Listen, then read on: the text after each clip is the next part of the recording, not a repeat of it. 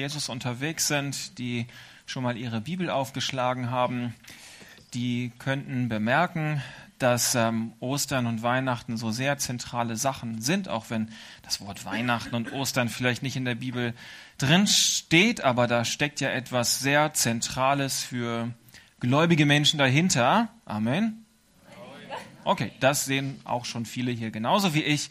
Das ist immer schön, wenn, ja, genau. Also, Deswegen wäre es ja auch äh, passend, wenn man sich heute ähm, mit dem Thema Weihnachten beschäftigt am ersten Advent. Wir werden heute Lukas 2 lesen, die Weihnachtsgeschichte. Wir werden uns Lukas 2 genauer anschauen, allerdings auf eine sehr besondere Art und Weise. Es wird etwas trockener zu Anfang, um dann am Ende wirklich zu verstehen, worum es geht. Wenn ich euch jetzt so frage, wo finden wir in der Bibel Lieder und Gedichte? Was würdet ihr sagen? Wo finden wir die? Ihr kennt Fangfragen, oder? Was hat die Schwester gesagt? Lukas 2. Okay, die Leute, die Theologie, die müssen jetzt mal rausgehen. Ja. Okay, also hier sind, also die rechte Seite, das war interessanterweise auch im ersten Gottesdienst schon so, die rechte Seite ist irgendwie so wirklich wirklich gut. Die linke, also links, rechts, ja, also wie auch immer. Hm? Ja, Halleluja. Also, ähm, genau, das Schöne ist nämlich, wir finden ja auch im Neuen Testament Gedichte und Psalmen, aber man erkennt sie oft gar nicht als solche wieder. Das ist durch die Übersetzung geht es dann oft unter. Und dann fragen sich Theologen manchmal, wenn sie so ein paar ganz nette Verse lesen, hm, war das vielleicht mal ein Lied oder ein Gedicht oder so? Und dafür gibt es einen Fachausdruck, Christus-Hymnus. Für die Theologen. Wer hat das sonst schon, wer, wer ist nicht Theologe und hat das schon mal gehört? Christus-Hymnus. Come on. Echt? Ja, ja, das weiß ich, aber das heißt ja, du hast zugehört. Woo! Okay, yes. Okay, cool. Das ist gut. Das freut mich über die Maßen. Ähm, Und äh, Lukas 2 ist auch nicht einfach nur eine Geschichte, die Lukas mal eben einfach so aufgeschrieben hat, wie man halt mal so einen Aufsatz in der Schule schreiben muss, sondern Lukas 2, Lukas hat durch Gott inspiriert, sich hier eine ganz konkrete literarische, lyrische Form ausgedacht, was wir so nicht direkt wiedererkennen wegen der Übersetzung, aber wir gucken uns das später mal genauer an. Und er hat sich bei diesem Text und, und diese Struktur von dem Text, ähm, damit möchte Lukas seine Aussage, worum es im Kern geht, unterstreichen. Das werden wir später erkennen. Und wenn Lukas jetzt diesen, diese Weihnachtsgeschichte wieder schreiben müsste, dann würde er vielleicht eine andere literarische Form wählen als die, die er vor 2000 Jahren gewählt hat. Und das wäre vielleicht Rap, Poetry Slam, Justina. Ein Applaus für Justina.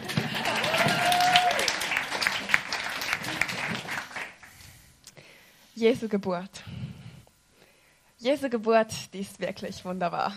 Aber das war euch hoffentlich sowieso schon klar. Naja, viel wird darüber philosophiert und theologiert, falls dieses Wort überhaupt existiert. Manches wird selbst dazu kreiert, anderes wird ganz neu definiert, wie es mir halt gerade so harmoniert. Aber was basiert wirklich auf der Bibel? Hey, das ist nicht flexibel. Es ist auch nichts Belangloses, was uns herzlich wenig interessiert.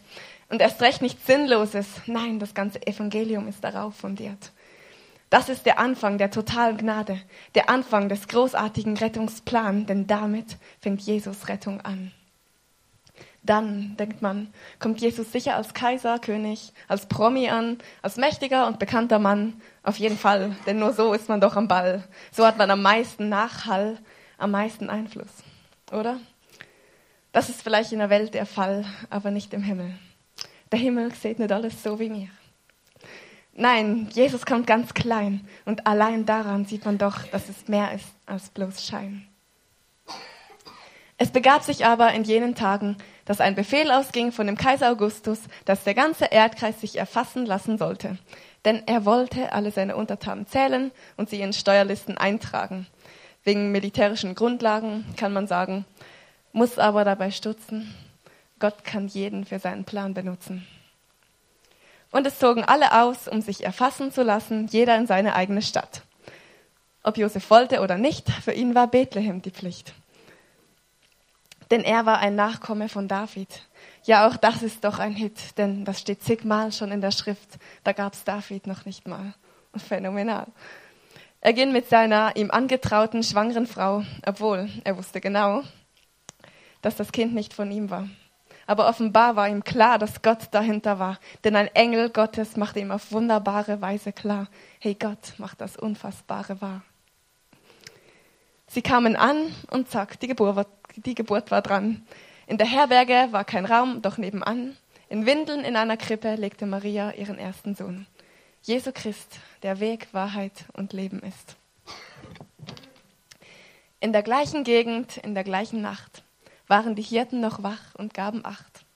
Sie bewachten ihre Schafe und dachten nichts dabei. Da kam doch glatt ein Engel mal so vorbei. Oh Schreck, auweih! Keine Angst. Ich bringe euch eine gute Botschaft für alle Leute. Ihr seid nicht mehr verloren. In Bethlehem, der Stadt Davids, heute ist Christus, der Retter, euch geboren. Ist es schon vorbei? Daran erkennt er ihn. Es ist ein Kind, der in der Futterkrippe, in der Futterkrippe drin wo Heu und Stroh man findet. Da, Nummer zwei und drei. Ehre sei Gott in der Höhe und Frieden auf dem Erdballen unter Gottes, äh, unter den Menschen Gottes Wohlgefallen. Die Hirten waren zutiefst ergriffen, denn sie begriffen nicht, warum sie die Ehre bekamen, und riefen dann gleich alle zusammen. Sie begannen richtig zu entflammen und rannten, rannten, bis sie fanden Maria, Josef und das Kind, inmitten unter Esel und Rind. Nein, das steht auch nicht geschrieben. Aber der Rest ist ganz und gar nicht übertrieben. Vielmehr ist es sogar maßlos untertrieben. Denn mit Jesus ist nichts, nichts beim Alten geblieben. Es scheint vieles nicht plausibel, denn Gott ist nicht kompatibel mit unserem Denken. Ja, Jesus sprengt den Rahmen. Das ist nichts Belangloses, was uns herzlich wenig interessiert. Und erst recht nichts Sinnloses. Nein, das ganze Evangelium ist darauf fundiert. Das ist der Anfang der totalen Gnade, der Anfang des großartigen Rettungsplans, denn damit fängt Jesus Rettung an. Ja, Jesus bricht in diese Welt hinein, ganz klein, und lässt doch nichts sein, denn er allein ist rein und lässt uns Gottes Kinder sein. Jesus Christ, der Weg, Wahrheit und Leben ist. Amen.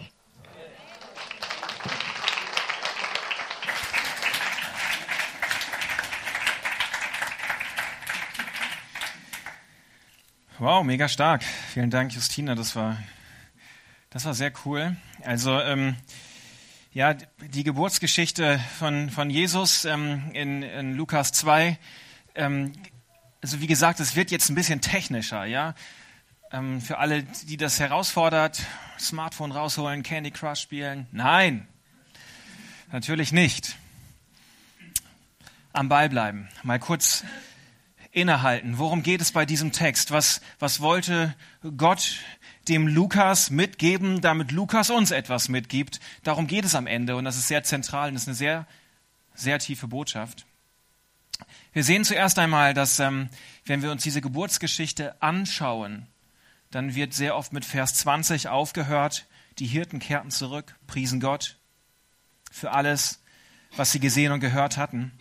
Aber der Lukas, der greift hier eine klassisch jüdische ähm, Geburtsgeschichte, greift er auf, die es häufig gab im Alten Testament. Wir sehen es auch bei Johannes dem Täufer. Und die endet grundsätzlich mit Beschneidung und der Namensgebung. Also wenn wir diese Geburtsgeschichte ernst nehmen, dann müssen wir zwangsläufig mit Vers 21a aufhören. Das wird später sehr wichtig sein. Und als acht Tage um waren und er beschnitten werden sollte, gab man ihm den Namen Jesus. Das ist, womit die Geburtsgeschichte aufhört, was Lukas mitgeben möchte. Am Ende steht Jesus. Ist ganz wichtig.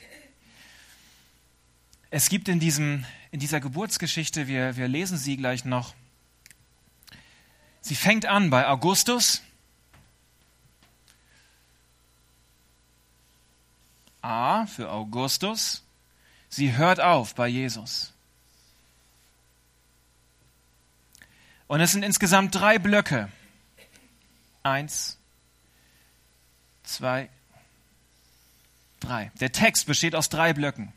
Es fängt damit an, dass hier die Sachebene, das, was auf dieser Welt passiert, wie das System dieser Welt funktioniert, beschrieben wird. Eine ganz sachlich, könnte jede Geburtsgeschichte sein. Einfach die äußeren Handlungen werden beschrieben. Dann im zweiten Teil, im Mittelblock, bricht das Göttliche herein. Geschieht etwas. Das ist der Höhepunkt. Das bringt die Wendung. Und im dritten Teil sehen wir dann, was dabei rauskommt, wie der Anfang verwandelt wird. Wenn das Göttliche hereinbricht, dann ist es nicht mehr so, wie es vorher einmal gewesen ist.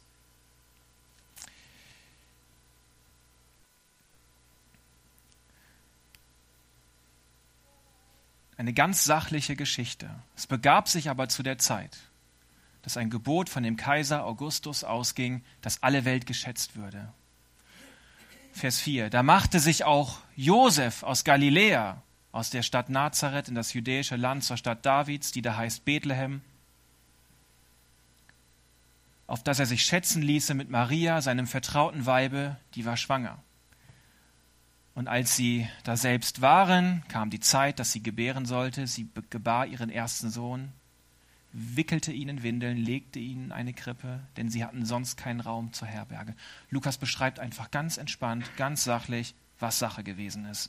Ohne ein religiöses Wort, ohne irgendwas Frommes. Einfach nur eine Geburtsgeschichte. Und dann geschieht etwas.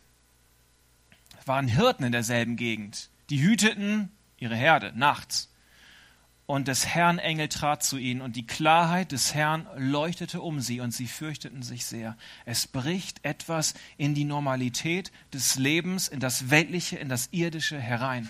Und der Engel sprach zu ihnen, fürchtet euch nicht, ich verkündige euch Freude, euch ist der Heiland geboren, das habt ihr zum Zeichen, ihr werdet finden, das Kind in Wickeln, in, in Windeln gewickelt, in einer Krippe. Und alsbald waren da bei dem Engel die Menge der himmlischen Herr Herrscher und sie lobten Gott und sprachen. Also hier ist einmal bei dem Engel, also der Engel ist da, der Engel des Herrn steht im, im Grundtext und dann kommen noch die Menge der himmlischen Herrscher dazu. Also das finden wir in der Bibel öfter mal so die Menge der himmlischen Herrscher und der Engel des Herrn, aber wir finden nie beides gleichzeitig. Nur hier kannst die ganze Bibel durchgucken, gibt immer nur das eine oder das andere. Und Lukas will deutlich machen, hier platzt etwas Übernatürliches herein. Etwas, was die Welt noch nicht gesehen hat. Etwas, was vorher noch nicht war. Ja, Gott hat auch sonst schon mal seine Herrlichkeit irgendwo so ein bisschen verteilt und so. Aber jetzt wird es einen Unterschied machen. Jetzt gibt es etwas Neues, was passieren wird. Es wird eine neue Verwandlung stattfinden. Ehre sei Gott in der Höhe, Friede auf Erden bei den Menschen seines Wohlgefallens. Und da die Engel von ihnen gen Himmel fuhren, sprachen die Hirten, lasst uns gehen nach Bethlehem und schauen, was dort passiert ist. Was ist passiert? Was für eine Wandlung hat es gegeben? Es ist etwas da, was vorher nicht da war, der Retter der Welt. Sie fanden Maria und Josef und das Kind, den Retter, den Heiler, den Herrn in der Krippe liegen. Und sie haben das gesehen und sie wunderten sich und die, was die Hirten und die, die Maria behielt all diese Worte, bewegt es in ihrem Herzen. Die Hirten kehrten wieder um, sie priesen und lobten Gott für alles, was sie gehört und gesehen hatten. Und als acht Tage um waren und er beschnitten werden sollte, gab man ihm den Namen. Come on. Das ist das absolut Zentrale. Augustus hier unten. Jesus bleibt am Ende übrig. Und Lukas sagt, ja, es gibt hier ein weltliches System. Es gibt etwas, wonach du vielleicht dein Leben ausrichtest, wonach wir alle unser Leben ausrichten müssen. Manchmal mehr, manchmal weniger. Manchmal wollen wir uns dem entziehen. Manchmal sollten wir uns dem besser entziehen. Manchmal kriegen wir es hin, manchmal nicht so gut. Aber wenn Jesus hereinbricht, wenn etwas von außen, wenn Gott selber eine Verwandlung gibt, dann wird Jesus übrig bleiben. Wir werden es später im Text noch mehr finden, diese, diese ganze Dramatik, die immer wieder dahinter steckt. Dieser Fluss, den, den Lukas inspiriert durch Gott dort hineingelegt hat. Lukas hat nämlich nicht nur diese drei Blöcke hier geschrieben. also das habe ich nicht erfunden. Ja, das gibt so schlaue Theologen, die laufen irgendwo in der Weltgeschichte rum, die schreiben so Bücher und so. Und dann kann man gucken, stimmt das, stimmt das nicht. Aber es ist mega spannend. Der Lukas hat nicht nur so drei Blöcke hier reingebaut, sondern er hat insgesamt 27 Blöcke reingebaut. Das sind 27. 27. Immer im Dreierschema. Eins, zwei, drei, eins, zwei, drei. Drei mal drei mal drei sind, come on, 27. Und er hat jedes Mal, in jedem Abschnitt, das Weltliche, das Normale, das, was einfach so existiert, das System dieser Welt, wo wir vielleicht von verletzt werden, wo, wo wir vielleicht ähm, klein gemacht werden, wo wir ausgebeutet werden, wo wir kaputt gehen. Oder auch, was wir vielleicht nutzen, wo wir denken, hier finden wir Leben, hier geht was, und rennen dem hinterher. Und dann kommt im Mittelteil, ja, bricht immer Gott rein. Das ist dieses Schema, was, was, was dieser Lukas immer wieder durchführt. Gott bricht rein und dann am Ende gibt es eine Verwandlung. Dann ist es nicht mehr so, wie es vorher einmal gewesen ist. Ähm, das kann man sich ganz schön anschauen, nochmal im, im Mittelteil. Wir überfliegen das mal einfach, weil ja keine Bibelstunde, sondern Gottesdienst. Ne? Aber es ist mega spannend. Ähm, es waren Hirten in derselben Gegend auf dem Felde bei den Hürden, die hüteten des Nachts ihre Herde. Ganz sachlich. Einfach, was ist auf der Erde, was ist gerade jetzt da? Und dann bricht etwas Übernatürliches herein. Das bringt die Wendung, das macht den Unterschied, das bringt die Verwandlung, der Mittelteil. Und dann das Ergebnis davon, und die Klarheit des Herrn leuchtete um sie und sie fürchteten sich sehr. Und dann, also wir, wir dürfen jetzt nicht zu sehr auf Verse achten, ja, sondern es geht um Textbausteine. Als, als Lukas geschrieben hat, hat er mit Versen und Kapiteln geschrieben? Nee. Ah, super. Okay, wer jetzt im ersten Gottesdienst nicht dabei war und wer nicht mit einem Theologen verheiratet ist oder selber schon mal auf so einer theologischen Schule gewesen ist, wann kamen Verse und Kapitel dazu? Oder, oder denken wir, die werden biblisch göttlich inspiriert oder so? Ja, so eine Frage, ne? Als der Kanon kam, ja, da gehen wir schon in eine gute Richtung. Ja. Also Vers und Kapitel sind eine Erfindung des Mittelalters. Ne? Wenn du denkst so, äh, ist irgendwie inspiriert, nein, ist es nicht. 1550 nach Christus, nach Jesu Geburt, kam der erste Mensch auf die Idee, die Bibel in Verse und Kapitel einzuteilen. Also die meiste Bibelgeschichte über drei, 75 Prozent im Prinzip, drei Viertel, gab es keine Verse und Kapitel, sondern Lukas hat in, in, in Baustein, der in Textbaustein, 27 Bausteine hat er da reingepackt. Und in der Mitte ist immer das Highlight. Das ist immer die Entscheidung, das bringt die Wendung. Und wenn wir jetzt sehen, die Mitte von der Mitte von der Mitte, die Mitte von der Mitte von der Mitte ist Textbaustein Nummer 14. Stefan, du schlauer Fuchs. Ganz genau. Da hast du davor 13 und danach 13. 14 ist genau die Mitte. Und das ist das Allerwichtigste tatsächlich. Was das ist die Mitte von der Mitte von der Mitte. Und was steht dort? Denn euch ist heute der Heiland geboren, welcher ist Christus, der Herr in der Stadt Davids. Lukas, inspiriert durch den Heiligen Geist, nutzt diese literarische Form, dieses ewige das Weltliche, die Verwandlung, das Ergebnis. Er nutzt es, er baut das ein in konzentrischen Kreisen und die Mitte von der Mitte, das Allerwichtigste, was dieser Text sagen möchte, ist, Jesus Christus ist auf diese Erde gekommen. Der Retter, der Herr, der Gesalbte, der einen Unterschied machen wird. Das ist das, also wenn wir diese Aussage aus dem Text rausnehmen, macht der ganze Text keinen Sinn mehr dann hat der ganze Text keine Bewandtnis. Du, du, es muss nur diese eine Vers, du kannst alles andere rausnehmen und irgendwie kriegst du den, den Sinn noch auf die Kette. Da nicht mehr, weil es das Zentrum ist. Darum baut Lukas seine Weihnachtsgeschichte, die Geburt von Jesus auf. Ohne dem geht nichts. Es ist ein, ein neuer Herr, ein Retter, ein Heiland da, der einen Unterschied machen wird, der etwas verwandeln will es, es ist dieses System, was er immer wieder darstellen möchte. Das Irdische, es kommt die Verwandlung, Jesus bleibt am Ende übrig. Also egal, was vielleicht dich beschäftigt, wo du in dieser Welt unterwegs bist, im Guten wie auch im Schlechten, vielleicht manchmal auf einem falschen Weg, vielleicht manchmal auf einem richtigen Weg, wo du vielleicht Hoffnungslosigkeit hast, wo vielleicht eine Verletztheit ist oder wo diese Welt, wo du sie versuchst zu nutzen, um irgendwie Leben zu finden, um glücklich zu sein. Lukas will sagen, Kollege, diese Welt, dieses System, wie das hier funktioniert, was seine guten oder die schlechten Seiten sind, es wird vergehen. Es ist schneller weg, als ein Eichhörnchen auf dem Baum sein kann. Hast du schon mal versucht, ein Eichhörnchen zu fangen? wir wollen das manchmal, weil die so süß und kuschelig rumhüpfen. Ne?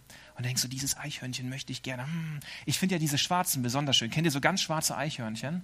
Das, die sind echt die schönsten, finde ich. Also so Eichhörnchen, meine Hand. Uh, uh, uh. ist weg, kriegst du nicht. Und so rennen wir manchmal diesem System hinterher, ja, diese Erde, diese Welt und denken, okay, wenn nur, dann hätte ich und könnte. Und Lukas sagt, hey, setz die Prioritäten richtig. Denk mal drüber nach. Lass doch mal Jesus in dein Leben, in deine Bereiche hineinbrechen, denn er ist derjenige, der am Ende bestehen bleiben wird. Von Augustus ist hier keine Rede mehr. Keine Sau interessiert sich hier mehr für Augustus. Der ist gar nicht mehr da am Ende. Der ist nur am Anfang. Es wird verwandelt. Und Jesus bleibt übrig. Der mächtigste Mann der damaligen Welt am Ende. Kennt ihr noch jemand? Augustus? Nee. Jesus? Kennt ihr noch jemand? Ja. Schon, ne?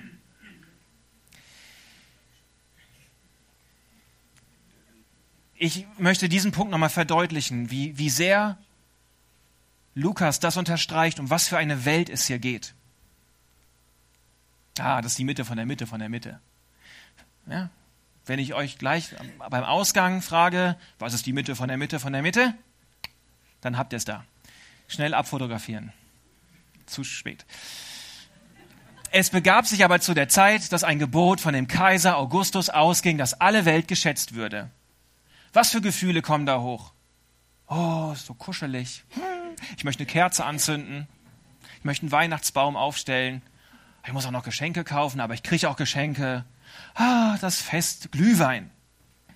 Glühwein. Gestern waren wir oben im Wald, da ist der Samichlaus oder wie der heißt gekommen. Meine Frau, meine, meine Tochter weiß, wie der heißt, das reicht. Ich weiß es noch nicht so ganz. Aber er sah aus wie der Weihnachtsmann, fand ich. Also ich habe gesagt, es ist der Weihnachtsmann. Und dann haben die, hat er nicht so Geschenke ausgeteilt, der sah mich Klaus. Und dann mein, und die Kinder mussten alle was aufsagen. Wir wussten das ja nicht. War das erste Mal da oben im Wald beim, beim, beim roten Mann. Und dann meine Tochter so, Mensch, die sagen alle was, was soll ich denn sagen? Was soll ich denn sagen? Und ich sag so, ja, keine Ahnung, süßes oder saures wahrscheinlich oder so. Aber sie hat dann, ähm, sie hat dann irgendwie spontan irgendwie ein Lied gesungen. Sie hat auch was, was Süßes bekommen von dem, von dem Weihnachtsmann. Sie hat nicht auf mich gehört. Es gibt Momente, da darfst du nicht auf mich hören. Das war das Fazit der Predigt. Also, jetzt weiß ich gar nicht mehr, wo ich bin. Aber doch, uns wird er so wohlig bei, ne? Und wir wollen die Nüsse knacken und wir wollen, ah, ist so schön, ne? In Wirklichkeit ist das hier eine richtig brutale Sache, die ähm, Lukas hier beschreibt. Es geht einfach um den Zensus, es geht um die Erhebung von Menschen, es geht um die Steuerpolitik, es geht um die Kriegsmaschinerie des römischen Heeres. Der Kollege Augustus, der möchte wissen, von wem kann er denn überall Geld einziehen? Der will wissen, wen kann ich für meine Kriege einziehen? Wen kann ich ausbeuten? Wen kann ich abschöpfen? Wen kann ich durch einen Fleischwolf drehen? Wen kann ich ausnehmen wie eine Weihnachtsgans? Und alle, die nicht bei drei auf dem Baum sind, die hat er registriert. Und ähm, das fand die politische Elite ganz toll. Der normale Mensch, die Leute in der Provinz, die fanden das nicht gut. Sie wussten, sie sind jetzt registriert. Es, kommt, es gibt kein Entkommen mehr. Der mächtigste Mann der damaligen Welt mit der mächtigsten Tat, die er hätte tun können. Er, Israel ist schon besetzt, das ist schlimm. Und jetzt legt er seine Macht, seine Kontrolle um jeden Einzelnen. Das ist der Punkt. Und das ist richtig, richtig schlimm. Der Einzelne kommt nicht mehr raus aus der Nummer. Er kann nicht mehr abtauchen. Er kann sich nicht mehr verstecken. Also das Böse, die, die fremde Herrschaft entfaltet hier ihre volle Macht, die volle Boshaftigkeit, aus, das Ausbeuterische, das entfaltet hier seine, seine Machtfülle um den Einzelnen. Da kommt, da kommt der Lukas her. Das möchte er beschreiben. Das war eine Kriegserklärung an den Einzelnen. Also diese, diese Geschichte, die fängt damit an, dass es eine, eine Welt gibt, die unter einer Kontrolle ist, die nicht von Liebe geprägt ist, nicht vom wir möchten dir was Gutes tun. Ja, unsere Regierungen, die sind ja noch halbwegs auf so einem Weg, die wollen ja manchmal uns auch was Gutes tun und wenn nicht, können wir irgendeine Volksabstimmung dagegen machen. Praktisch. Aber diese Regierung, die wollte etwas Böses von den Menschen und entfaltet ihre ganze Macht an der Stelle. Und was ist das Dramatische da ist ein junges Pärchen, es gebiert in diese Welt ein Baby. Und sie wissen genau, auch unser Kind ist registriert. Auch unser Kind kann vielleicht mit 14, 15, 16 eingezogen werden für den Krieg. Wir wissen nicht, was daraus aus diesem Kind werden soll, ob wir ihm noch was bieten können, weil die Römer, diese fremde Macht, uns ausnimmt. Und dann haben wir eine unglaubliche Zuspitzung da drin, die wir auch leider zu schnell als eine romantische Verklärung sehen. Die Krippe. Irgendwo hier gibt es bestimmt eine Krippe. Nee? Unten. Die Krippe ist äh, von, von Lukas eine Zuspitzung. Er will sagen, die Eltern, die waren so arm dran, die hatten noch nicht mal ein Bett. Die mussten ihr Kind in eine Futterkrippe reinlegen, in eine Welt, die, wo das Böse irgendwie seine Macht entfaltet. Sie wissen nicht, was aus dem Kind wird und es fängt schon mal schlecht an. Kein Platz in der Futterkrippe landet das Ganze. Also wir, wenn, wenn wir versuchen, das zu verstehen, das ist, ähm, ich will die Stimmung wirklich nicht zu, zu depressiv machen heute Morgen, aber das ist depressiv, das ist schockierend, das rüttelt wach, das macht, uh, das erzeugt keine schönen Gefühle. Eigentlich will ich hier keine Kerze anzünden, keinen Lebkuchen rausholen und so weiter. Ich werde mal ein paar Verse vorwegnehmen, damit wir schon mal verstehen, was passiert, wenn Gott in diese Welt hineinbricht. Das ist Vers 9. Und, der, und des Herrn Engel trat hinzu und die Klarheit des Herrn leuchtete um sie. Es fängt an zu leuchten, wenn Gott hineinkommt. Siehe, ich verkündige euch große Freude, die allem Volk widerfahren wird. Also das hatte was sehr Reelles, das Ganze. Da ging es nicht um irgendwie religiös, emotional, mystische, nette Gefühle, sondern es hatte was ganz Existenzielles für diese Menschen damals. Es geht so nicht weiter, wie es ist. Wir leben am Rande dessen, was man Leben nennen kann. Und jetzt kommen Engel und sagen, es wird anders werden. Es wird eine Verwandlung geben. Und danach ist es nicht mehr so, wie es vorher bleiben wird. Und dieser Jesus bleibt übrig. Und die Hoffnungslosigkeit, das Kaputte, das, was dich niedermacht, es wird am Ende nicht mehr da sein. Jesus wird da sein. Also dieser, die, die mächtigste Tat, ja, dann die Hirten, die fangen an, Gott zu loben und zu preisen für das, was sie gesehen und gehört hatten. Das war nicht so, no, wir kommen sonntags zusammen und yeah, yeah, yeah, alles rosa, rot und Zucker und schön, sondern es war wirklich krass. Es wird etwas Neues entstehen, es wird etwas aufbrechen. Das hat sie in ihrem Innersten gepackt. Das war so ein spontaner Lobpreis. Stell dir vor, du läufst über die Straße und auf einmal verstehst du wieder ganz neu, was Jesus auch in deinem Leben verändern, verwandeln, neu machen möchte. Und auf dem Weg zur Arbeit bist du in der S-Bahn drin und fängst auf einmal an, zu, Gott zu loben und zu preisen ganz laut. So, so, sowas ist das. So eine richtig spontane, aus dem tiefsten Inneren heraus Gefühlsausbruch und die Leute da herum denken, du hast einen Dachschaden, aber du bist so überwältigt davon, dass Gott dein Leben verändert hat und immer wieder verändern möchte, dass es einfach rausplatzt. So war das bei den Hirten. Aus einer tiefsten Not, aus einer Enge heraus gibt Gott eine neue Hoffnung und einen neuen Horizont wenn du das nächste Mal S-Bahn fährst, bete mal, ob du vielleicht einen spontanen Lobgesang ausbrechen sollst. Und dann mach am besten ein Selfie dabei, dass wir das auch hier zeigen können. Oder frag jemand, obwohl finden wir dann eh bei YouTube wahrscheinlich, also, wenn es verrückt genug ist. Also das ist ähm, diese, diese, diese, diese Szene, die, die Lukas inspiriert durch Gott hier irgendwie darstellen möchte. Ähm, ja, wir kommen irgendwie hierher, ähm, aber wenn Gott etwas verwandelt, dann, dann muss das Hoffnungslose, das Kranke, das Verletzte, es muss nicht übrig bleiben in unserem Leben, sondern Jesus kann derjenige sein, was am Ende, er, er ist das, was dominieren wird und was, was übrig bleibt. Lukas verdeutlicht das besonders durch diesen Kontrast mit Augustus und mit Jesus. Jeder kannte Augustus und wusste, Augustus dem gehören zwei Titel. Er war nicht Doktor, er war nicht Professor oder so, aber zwei Titel hatte er. Er war der Salvator und der Imperator. Also Heiler, Retter, halbgöttlicher Touch, so dieses, hm, irgendwie so, steht so über den Dingen und es hat aber das Sagen und macht da alles gut. Und Imperator, er ist der Herr, er ist der Chef, er hat das Sagen. Diese Titel gehörten Augustus, ja. Also wenn man den angesprochen hat, hat man nicht gesagt Professor Dr. Augustus, sondern, ich weiß nicht, ob das jetzt lateinisch richtig ist, äh, Salvator Imperator Augustinus oder so vielleicht. Ich war nicht dabei. So stelle ich mir das vor. Und Lukas macht sich jetzt einen irre Spaß daraus. Lukas erwähnt diese beiden Titel auch in der Weihnachtsgeschichte. Aber nicht bei Augustus, sondern bei Jesus. Und zwar in der Mitte von der Mitte von der Mitte. Denn euch ist heute der Heiland, der Salvator, geboren. Welcher ist Christus? Der Herr, der Imperator. Wer ist der Imperator? In der Stadt Davids. Und Lukas gibt Jesus noch einen dritten Titel dazu, um das Ganze ein bisschen auf die Spitze zu treiben. Christus, der Gesalbte, ist auch ein Titel, ja. Das ist Christus ähm, für alle Bibelfreaks unter uns, ne, heißt Gesalbter.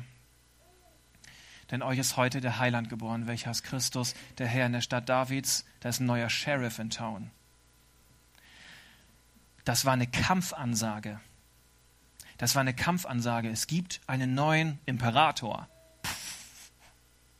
Es gibt einen neuen Salvator. Und der ist gesalbt. Der hat sich das nicht selber zugesprochen, der ist von außen gesalbt worden dazu von Gott selbst.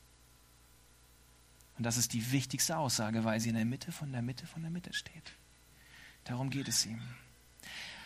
Lukas entzieht diesem Augustus seine göttliche und seine weltliche Autorität. Und Lukas sagt im Prinzip, also wenn, wenn Leute das damals gelesen haben, dann haben die gecheckt, okay, und der Augustus ist jetzt gar nichts mehr, okay, das ist ein bisschen krass, aber okay, wenn das dann so ist.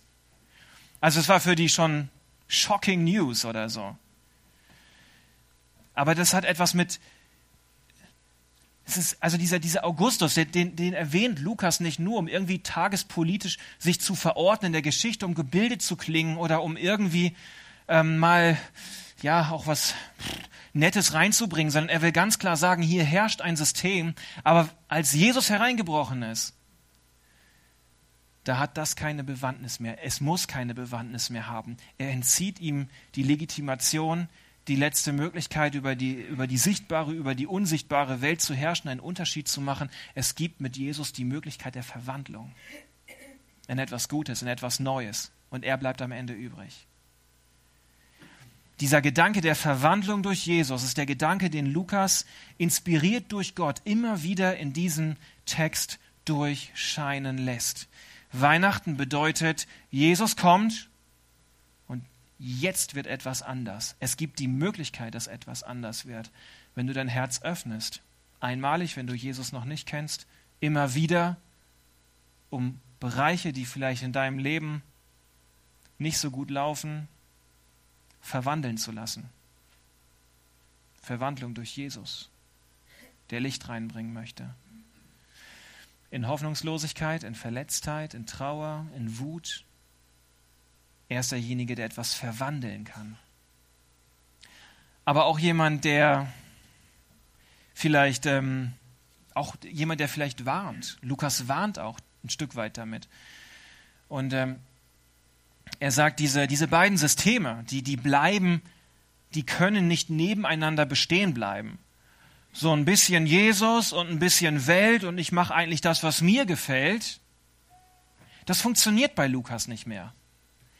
Er zeigt auf, wie diese Systeme überhaupt nicht nebeneinander stehen, sondern es ist explodiert eigentlich hier in der Mitte, wo dann ganz klar ist, Jesus ist der Herr. Er bleibt übrig. Augustus ist am Ende keine Rede mehr von. Also wo auch du vielleicht in, in dein Leben hineinschauen kannst, ja. Puh. Wie verbindlich bin ich da dran? An dem System dieser Welt? Und mache das, was mir gefällt, so ein bisschen?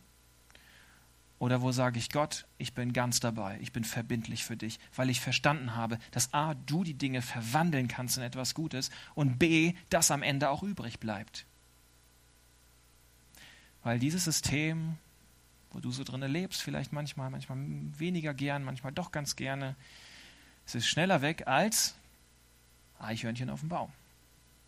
Wenn du das nächste Mal ein Eichhörnchen siehst, Versuch's mal zu fangen, um es zu kuscheln.